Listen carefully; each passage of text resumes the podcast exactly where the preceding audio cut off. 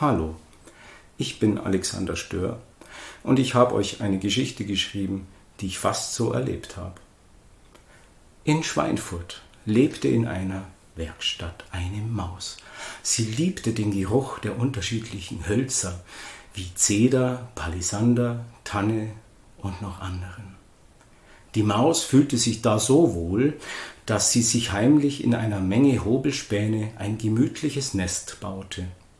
Sie mochte es, dort zu beobachten, welche Menschen die Werkstatt besuchten und hoffte, dass wieder tolle Werkstücke gebaut werden, wodurch wieder frische Hobelspäne und Sägemehl von der Werkbank herunterregnen würden. Manchmal fand sie auch Krümel von Chips, Brötchen, Croissants, mit etwas Glück auch mal Schokoladenflocken oder Marzipanreste. Die waren aber eher selten, weil die Werkstattmeisterin ungern was übrig ließ. Von Krümeln und Bodenresten wollte und konnte die Maus aber nicht leben. Ab und zu brauchte sie doch mal ein Stückchen Speck. Käse mochte sie nicht, obwohl sie eine Maus war. Dafür roch sie gerne an Kaffeeverpackungen. Die dufteten immer so herrlich, und sie wurde beim Schnuppern daran ganz munter.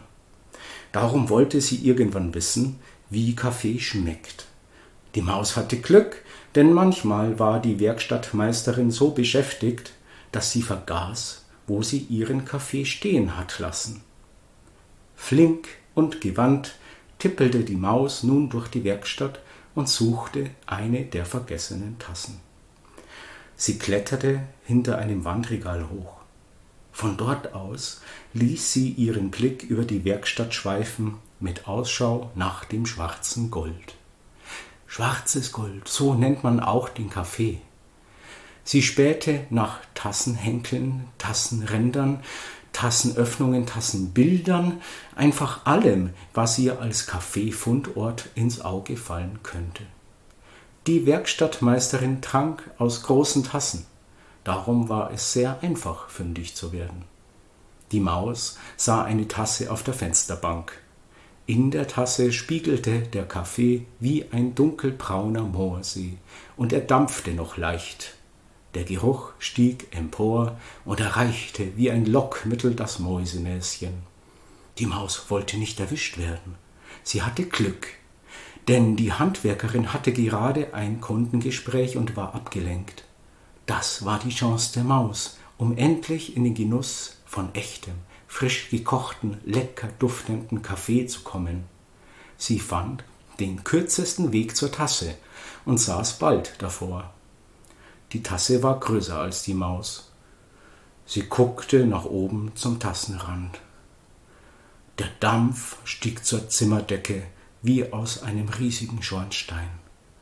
Da kletterte sie vorsichtig am Tassenhenkel hinauf und hielt erstmal ihr Schnäuzchen in die Duftwolke. Dabei wurde die Maus blitzartig so aufgeregt, dass sie das Gleichgewicht verlor und in die Tasse plumpste. Sie konnte dort aber nicht ertrinken. Es war eher ein warmes, angenehmes Kaffeebad. Sie fühlte sich wie die ägyptische Königin Kleopatra, die vor über 2000 Jahren angeblich Bäder in Milch und Honig nahm. Die Maus wurde immer wacher und hibbeliger und planschte wild umeinander. Nun wollte sie endlich auch den Kaffee kosten und nahm einen großen Schluck. Das schwarze Gold benetzte ihre Zunge, ihre Kehle und floss in ihr Mäusebäuchlein. Mit einem Mal schoss die Maus wie Lava aus einem Vulkan nach oben und fiepste wie verrückt. Ich hab Kaffee, Piep, ich hab Kaffee, Piep, und niemand kennt den Kaffeedieb. Sie war außer sich, weil ihr Herz raste wie verrückt. Der eine Schluck hat ihr gereicht.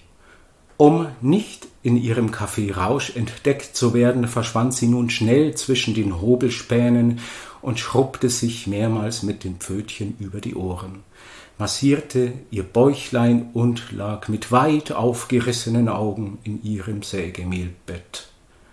So ganz gut ging es ihr nicht. Nun wusste sie, dass es auch genug ist, einfach an der Kaffeeverpackung zu schnuppern. So blieb die Maus eine Schweinfurter Holzmaus, weil sie die Hölzer so liebte. Als Kaffeemaus hätte sie wohl durchgedreht.